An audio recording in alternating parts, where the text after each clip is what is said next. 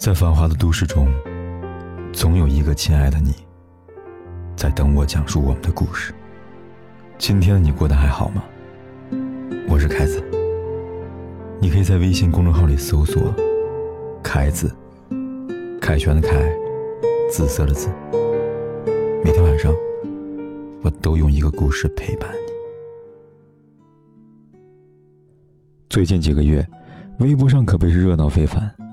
先是范冰冰偷税案件闹得沸沸扬扬，再是吴秀波疑似出轨，接着就是这一天的陈羽凡吸毒，而后呢，张雨绮离婚再次复婚，甚至有薛之谦、李小璐的混乱情史。这一连串的新闻下来，真不得不让人感叹一句：贵圈真乱呢。也不得不感慨，有些人有些事，竟是如此的乌烟瘴气，一滩浑水。只是。在这些为人津津乐道的事件背后，不知道有多少人注意到。九月八号，袁隆平获得第三届未来科技大奖生命科学奖。十月二十九号，中法海洋卫星在酒泉成功发射。十月十八号到十一月十七号，分别在中药、材料学、炼油等领域做出重要贡献的六位院士，先后离世。十一月二十七号。新一代火箭着陆器“洞察号”顺利着陆火星。十一月二十八号，我国首艘国产母舰正式进行第三次海试。十一月二十九号，我国学者观测到四个名字，有望引发此存储革命。而今天，也正是我们的开国元帅彭德怀的忌日。可能身处和平时代，让我们忽略了那些背后默默付出的人。反而是些流量明星靠着炒作私生活，动不动上了热搜。范冰冰只要在片场待上四天，大小合同就拿走了六千万元的片酬。明星范丞丞在微博发了一张付费可看的照片，一觉醒来就挣了四百八十万。Angelababy 靠着上综艺自带流量，靠着抠图也能挣到八千万的片酬。吴亦凡靠着粉丝刷榜。五小时内霸占了美国 iTunes 专辑总榜和单曲总榜。在周星驰电影《西游伏妖篇》中，片酬高达恐怖的一点二亿元。说起来真的是毫不讽刺，也算是应了那句话：“将军孤坟无人问，戏子家事天下知。”有些明星看不到作品，随便下个飞机换个发型就能上热搜。他们一面享受着外界的光环，一面看不到任何的贡献。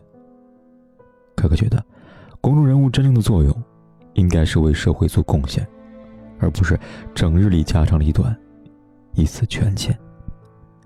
相比于每天活跃在人们视线中的明星，其实我更欣赏那些能切切实实温暖社会的人。几年前，毛不易那期《奇遇人生》，让人看着很感动。节目中。他和音乐治疗师共同探访台湾养老院，帮助失智患者与临终病患。他们面带微笑来到老人病床前，弹着吉他，低声唱歌，和老人聊天。很多老人无法下床，甚至无法说话。他们没有完全失智，也并非总是在痴呆当中。老人的家人说，在最开始患病的时候，老人是把失智症。当做敌人去面对的，但后来呢？因为家人朋友不理解，老人只好躲回自己的世界里，变得越来越自闭。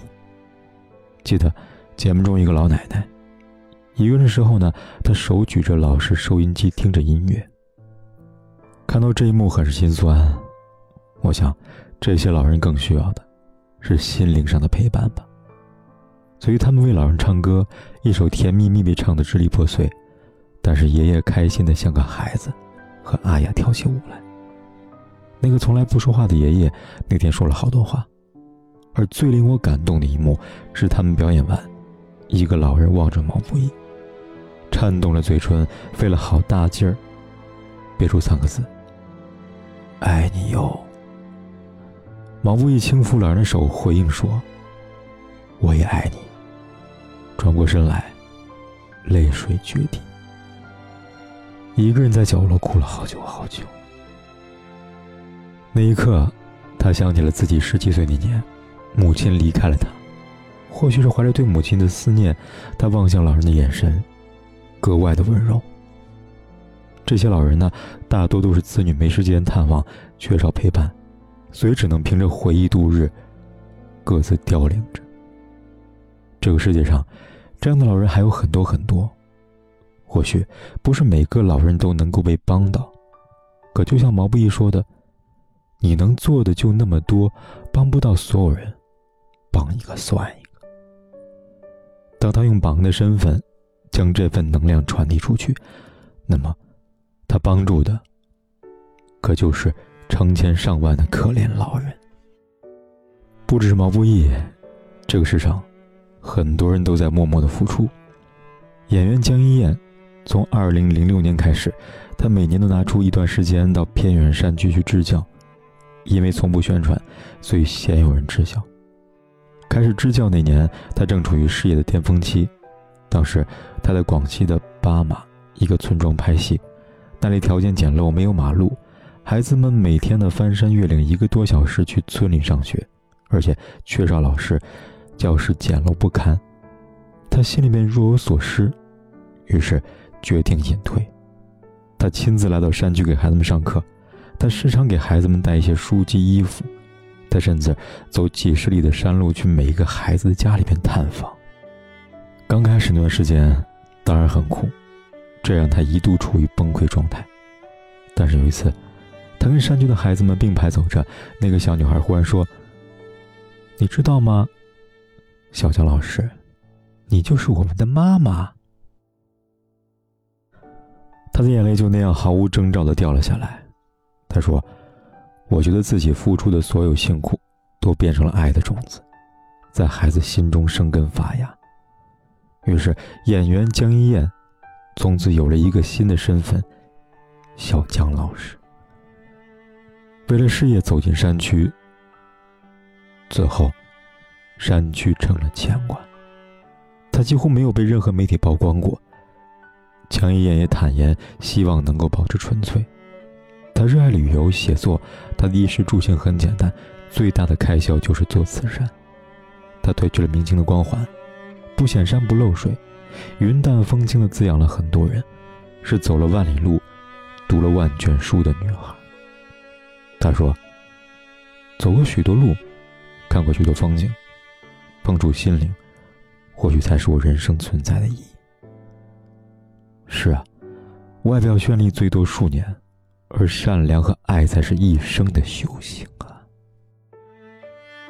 一个人最大的价值，莫过于把内心的小种子传播下去。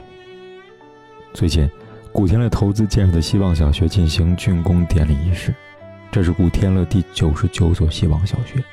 之前呢，总觉得古天乐缺钱，原因是他几乎一年三百六十五天都在工作。直到二零一四年，爆出了一份古天乐捐赠小学的统计表，才知道，原来他工作获得的片酬大部分都捐给了学校。一直以来，他都在低调做公益，认真拍戏。他说：“我只想把钱送到最有需要的人手里。”他因此荣获了华人最高荣誉——世界杰出华人奖。而前一任获得如此殊荣的人是袁隆平。古天乐带着内心深处的爱心，给了山区孩子走出大山的希望，让人间更有大爱。我年轻的时候喜欢古天乐的角色。现在对他，更多的是敬佩。敬佩他像杨过一样的气节。侠之大者，为国为民。有一种明星，他们是业界的良心，作品因他们而伟大。卸下明星光环之后，他们能做的更多。这样的人成为偶像，才叫做实至名归。还有我的另一个偶像，周润发。我们熟悉他的不只是他演员的身份，身家五十六亿港元的他，承诺过去世之后会将他财富中的百分之九十九捐赠给慈善机构。他贵为国际巨星，却活得云淡风轻，毫不世俗。他一个月的花费只有八百港元，出门坐巴士和地铁。曾被发现身穿不足百元的衣物，脚踩最廉价的人字拖，一只诺基亚手机，曾用了整整十七年。很多人不理解，明星不都是高高在上吗？他并不在乎这些，反而说，我们应该学会倾听内心的声音。他裸捐了五十六亿，被媒体大肆宣传。他只是淡淡的说道：“钱不是我的，我只是暂时的保管的。”的确，周润发很富有，但他的富有更多的是在于内心。比起发微博、走红毯、买人设挣来的钱，内心的富足更令人敬佩。演员阿米尔汗说过：“我要拍的，是可以改变国家的电影。”他的每一部电影都带给人们不同角度的思考和震撼。并不同程度地改变着印度的社会。他出面剖析了印度社会的黑暗面：重男轻女、儿童性侵、家装制度、家庭暴力、医疗制度、水资源、环境污染。可以说，每一期话题都是对印度一次地震性的轰动。而在我们这片土地，需要更关注的，也应该是这些话题。以上这几个人。我们不会经常在热搜榜上看到他们的身影，他们做公益，保护野生动物，盖小学，从来不叫嚣，从来不吵闹，只是默默为社会尽一份绵薄之力。但是，就如吴晓波所暗讽的，这个世界上没用的东西变得越来越贵，有价值的东西却越来越便宜了。很奇怪。明星真正的贡献和收入却不成正比，会演戏的接不到戏，不会炒作的就无人问津。而我相信，明星应该是一种职业，而不是一个头衔。跟所有的职业一样，应该按照贡献来算回报。作为公众人物，要有更高的社会责任感，而不是只懂得一味的捞金。真正的付出，都是默默无闻的。希望在这个吵闹的世界，温柔的他们能被看到。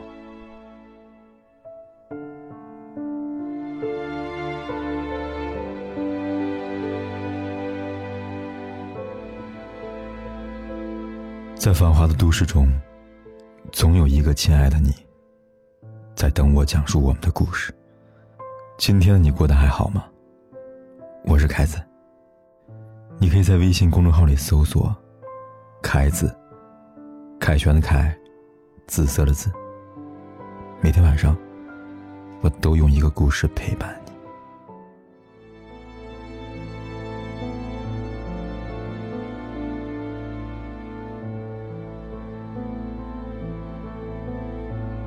天有多黑，夜有多晚，我都在这里等着。